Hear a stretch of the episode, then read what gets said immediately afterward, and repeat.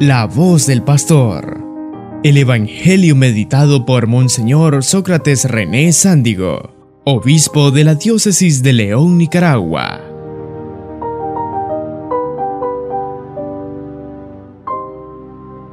Queridos Padre Ronald, sacerdotes, hermanos y hermanas,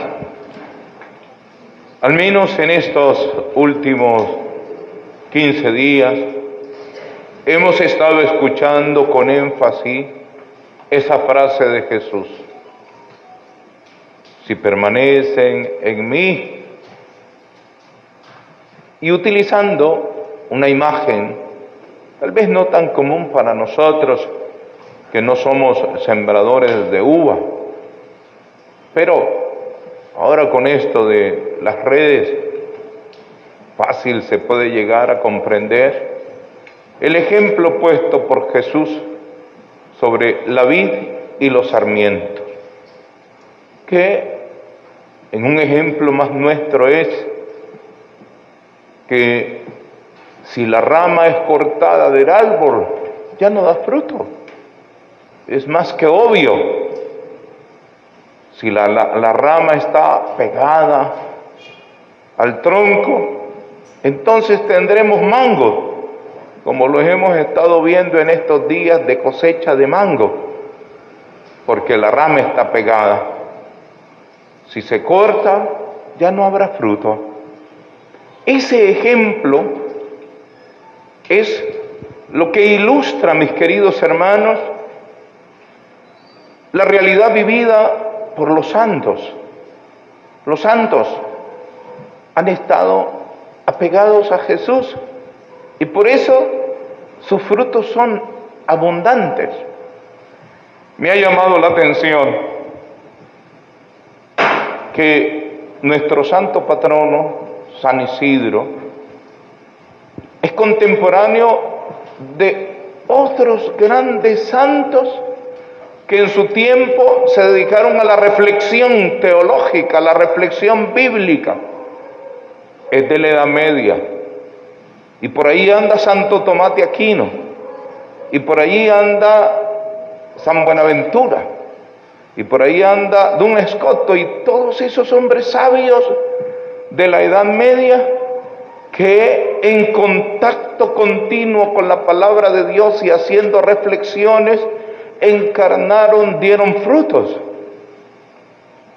Y por ahí en lo recóndito, en lo escondido, en la sencillez, estaba otro también apegado desde su forma, desde su sencillez, desde su manera, a Jesucristo, viviendo experiencias fuertes de encuentro con el Señor.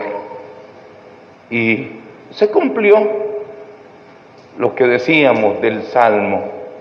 El justo habitará en tu monte santo, Señor. En otras ocasiones lo traducen, el justo habitará en tu casa, Señor. Fue tanta la experiencia, el apego a nuestro Señor, que aparecieron los frutos conocidos por todos y que bien están descritos en ese folletito que sacaron sobre la vida de San Isidro Labrador, qué hermoso apelativo. Y precisamente por esa experiencia fuerte pasaron los años, los tiempos, los siglos, y fíjense, después de casi nueve siglos, seguimos teniendo la vigencia de un santo que en su sencillez se encontró, tuvo experiencia con Cristo. No son pocos años, son por lo menos 900 años. Y aquí estamos, celebrándolo, honrándolo, reconociendo sus virtudes, su santidad y su capacidad mediadora. Y no solo aquí, cuando uno empieza a ver cuántas parroquias en Nicaragua tienen como patrono a San Isidro, son muchas. Hasta municipios hay que se llaman San Isidro. Ayer mismo estuve en una comunidad bonita que se llama La Ceiba, en las vísperas, celebrando a San Isidro. Sigue vigente, porque el justo habitará en tu monte santo y a través de él vamos a ese encuentro con Jesucristo. De él bien se podían decir esas características que cantaba la jovencita del Salmo. es El hombre justo que no calumnia con su lengua, que es prudente, que no guarda rencor, que es sencillo, que es humilde, que es trabajador Todas esas características brotan en él desde su experiencia de Jesucristo. En el librito, de lo primero que aparece es cómo este hombre logró conciliar dos realidades que mucha gente no sabe conciliar, como no sabemos a veces conciliar cualquier cantidad de realidades humanas con Jesucristo. Él lograba conciliar el trabajo y su práctica de fe. Le reclamaban, dicen sus compañeros, cuando llegaba tarde, cuando se retrasaba en llegar al trabajo de tipo agrario. Y la razón era porque primero pasaba a encontrarse con su Señor, con Jesucristo, a recibirlo, a escuchar su palabra, a comulgar en el pan eucarístico.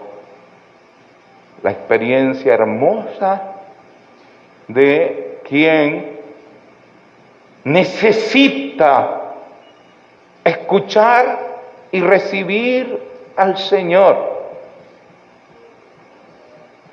Uno en sus experiencias de párroco, cuando son variadas y ricas, las llevas con agrado. Por eso es bueno que los padres no estén mucho tiempo en las parroquias para que vayan teniendo experiencias diversas, vayan enriqueciendo su ministerio. Y recuerdo en una de esas parroquias, rica por cierto, porque era en un barrio con cinco urbanizaciones cerradas de edificios, algunas de ellas altísimas, y la parroquia quedaba en el centro. Pero siempre me llamaba la atención que en misa de 6 de la mañana, afuera, mínimo 30, 40 carros diarios, era gente con condiciones salían diario a sus oficinas a las 8, 7 y media ya iban para sus trabajos, eran empresarios, eran ejecutivos, eran... Y siempre me llamaba la atención porque salía de la casa cural y lograba ver el carrerío ahí en el estacionamiento. Y después me doy cuenta que son personas que salían de su apartamento, de su casa, con su carrito, lo parqueaban, entraban a misa y solo esperaban la bendición para salir corriendo a su auto y emprender el camino a su trabajo. Eso logró hacer San Isidro. Conciliar dos realidades que sí son conciliables. La responsabilidad en el trabajo, sea trabajo propio, sea trabajo asalariado con horario y la experiencia de encuentro con Cristo. En ocasiones, queridos hermanos, mal justificamos el alejamiento que tenemos con Jesús. Le argumentamos que tenemos mucho trabajo, que andamos cansados, que el domingo es para reposar. Y nos distanciamos del Señor. La vida se vuelve tediosa y vamos perdiendo cualidades hermosas propias del hombre, de la mujer justa que está cerca del Señor, del tronco de donde brotan a través de las ramas que serían los santos, los frutos deseados. Y lo mismo puede pasar con otras realidades humanas que se pueden conciliar. La última experiencia bonita fue la de este muchacho beatificado, creo que se llamaba Carlos, Carlos Acusti, un chavalo como estos, más bonitos que estos feos. Y el muchacho era muy de las redes, muy de las redes. Y miren, más bien con las redes encontró el camino a Cristo, pudo conciliar, pudo conciliar una realidad humana, la de las redes, que mal manejadas terminan destruyendo a los jóvenes y también a los mayores, porque si los mayores no saben manejar, se corrompen allí en las redes. Él supo conciliar esas dos realidades. Hay quien ha conciliado la recreación con la experiencia de Cristo. No nos extrañemos que el Papa Francisco nos beatifique algún patrono de los futbolistas, a él que le gusta tanto. Es posible conciliar la recreación con la experiencia, con el encuentro, con el acercamiento a Cristo. Y cualquier cantidad de realidades, como la economía, por ejemplo, es posible relacionar nuestro aspecto económico, no cayendo en la avaricia ni, en la idolatría de los bienes materiales y nuestra experiencia de Cristo. Es posible, sí, que un economista, que alguien de dinero, que alguien que sabe manejar los recursos, encuentre una experiencia que le permite utilizar esa parte para el servicio que utilizan los bienes económicos para establecer equilibrios de buena distribución de los recursos. Es posible conciliar. Y aquí tenemos un ejemplo claro en San Isidro de cómo vivir una experiencia de acercamiento con Cristo y dar frutos en el mundo, dar frutos en el mundo, aún en los ambientes políticos, no nosotros los obispos y los curas, que tenemos nuestra línea, que es el llevar la evangelización.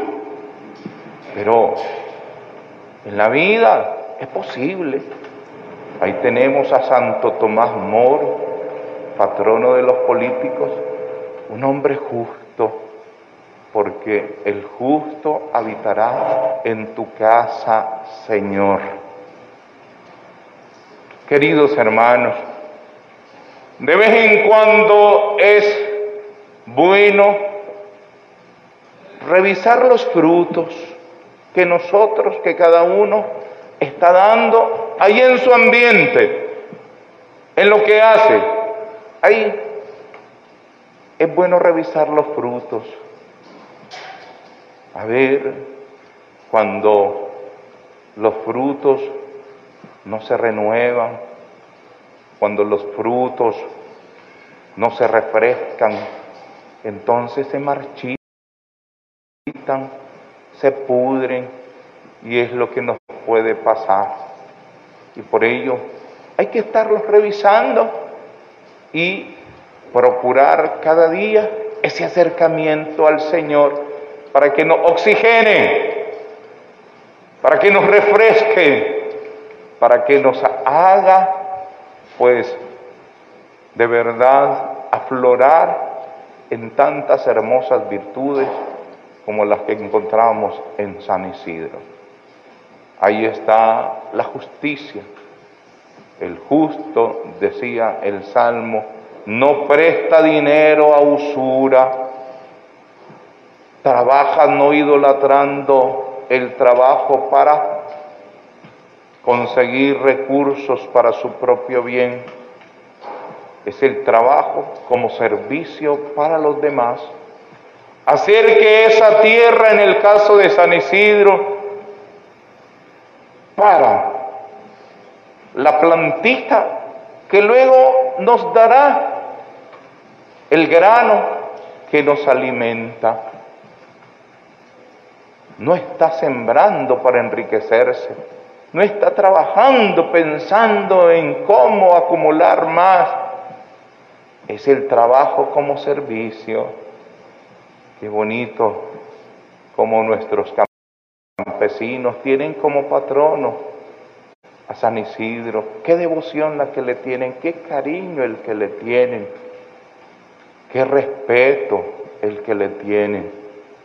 Se ven reflejados en San Isidro y a veces trabajan en condiciones difíciles y con orgullo dicen, estos frijoles, este arroz, este maíz, terminará en la mesa de un nicaragüense que en la tortilla, que en los frijolitos fritos con crema, que en el gallo pinto están disfrutando.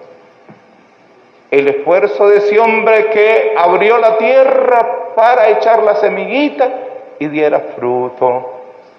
Ahí está pues un lindo testimonio de saber manejar el trabajo sin tenerlo como una herramienta para sobrepasar a los demás, sino como un instrumento de servicio a la sociedad. Ahí está el fruto de la sencillez, de la sencillez. Ese traje, aquí el padre Enrique, que es español, nos podrá decir, debe ser el traje de un campesino de aquella época, ¿eh? de un campesino de aquella época. Ahí está la sencillez, no es estrafalario, no está adicto a modas, no está en el consumismo tan destructivo, no, es la sencillez, la sencillez. Si lo vistiéramos como se viste hoy un hombre de campo, mínimo le teníamos que poner blue jeans ya delullidos y botadiules. En él también, mis queridos hermanos, está una virtud tan hermosa como es la responsabilidad.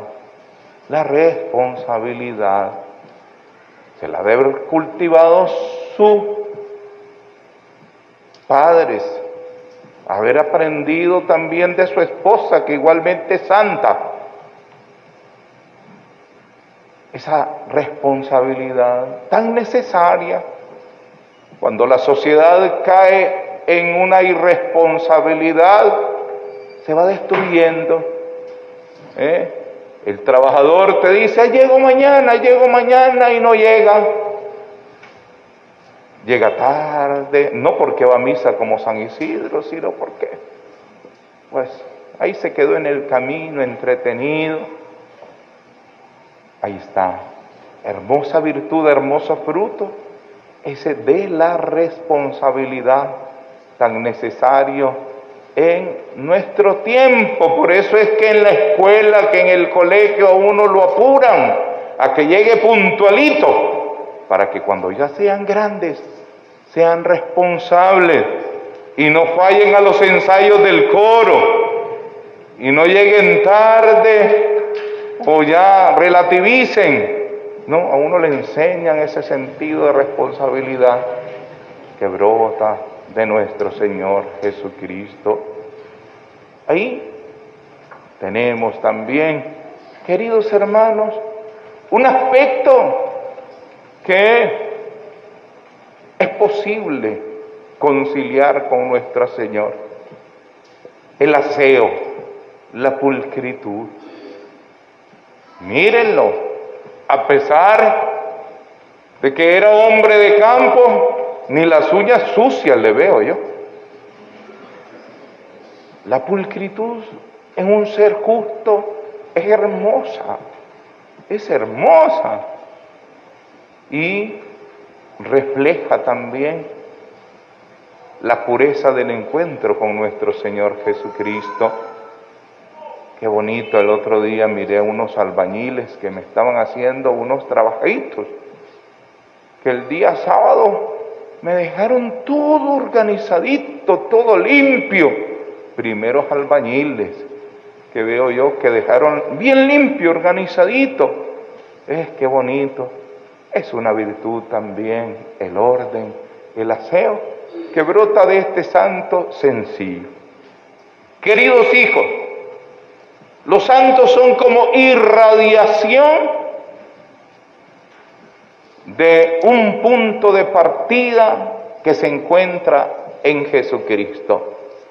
Y hay que cuidar ese punto de partida, ese encuentro. Nosotros tenemos que ser responsables en cuidar nuestra conexión. Así como San Isidro puntualmente pasaba en misa antes de ir a trabajar, nosotros tenemos que hacer el esfuerzo de cuidar esos encuentros con Cristo. No hay que perder oportunidad. Me encanta la señora que diario van a misa.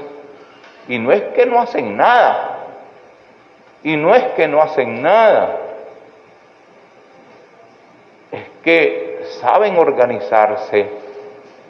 Van a la misa de la tarde, pero ya dejaron, ya dejaron el gallo pinto hecho para la cena. Y después llega la hija y solo lo calienta. ¿Eh? Saben, saben aprovechar y cuidar ese encuentro. ¿Eh?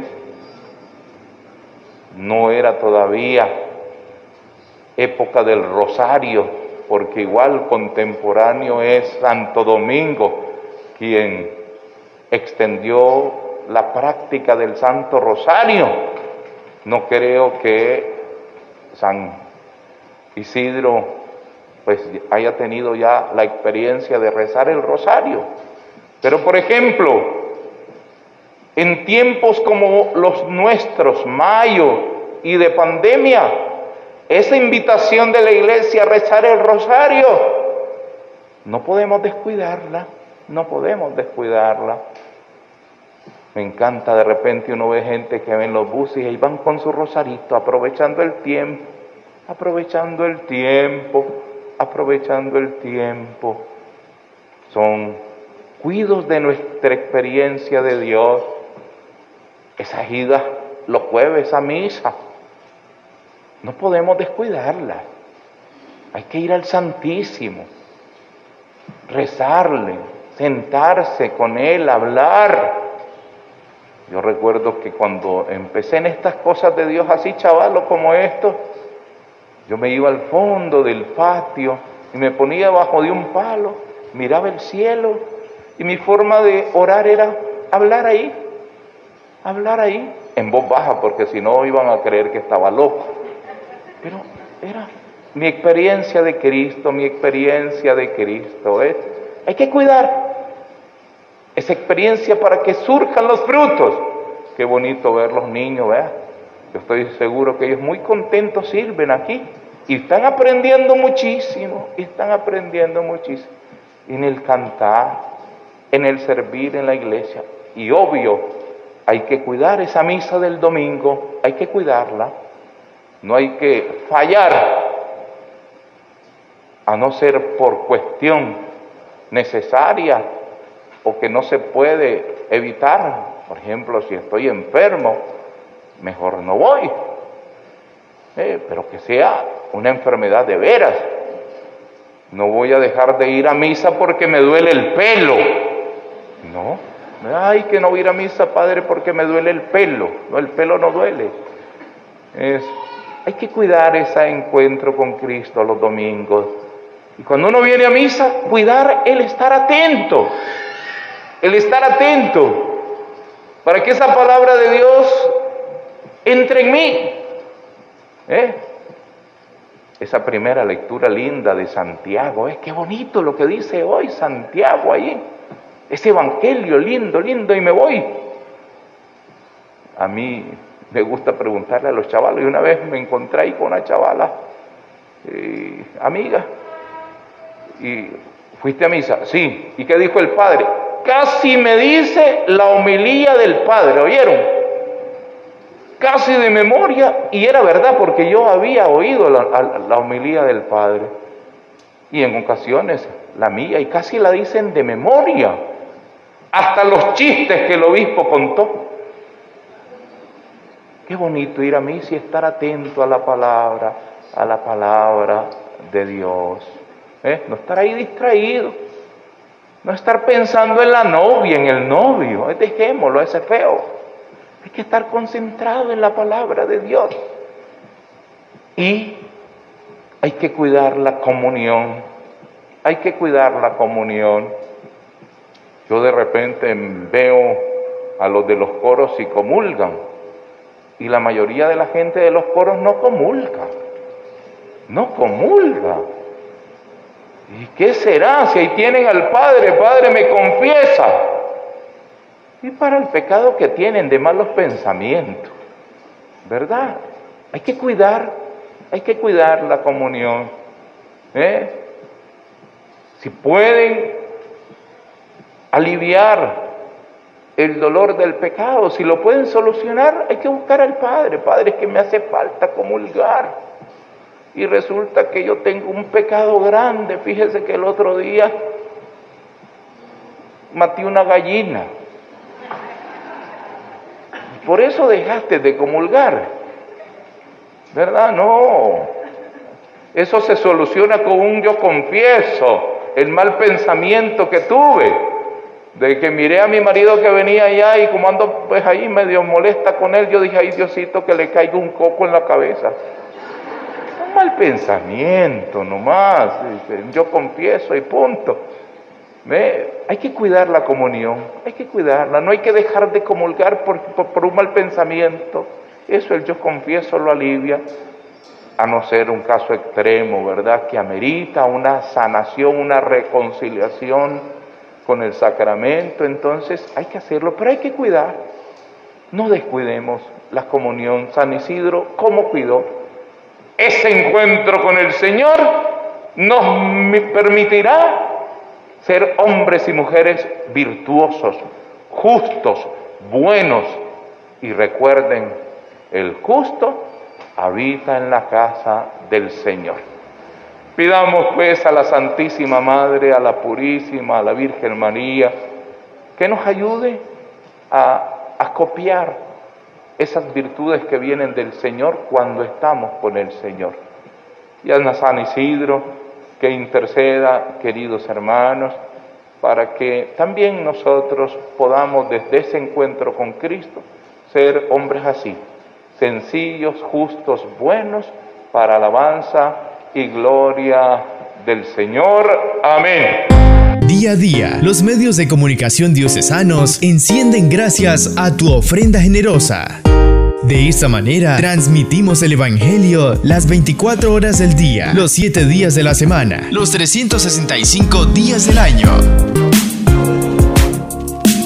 Ofrenda nuestra cuenta en Córdoba 10 01 02 00 01 48 86 a nombre de Radio Magnífica en el Banco de la Producción. Purísima TV y Radio Magnífica, evangelizando gracias a tu generosidad.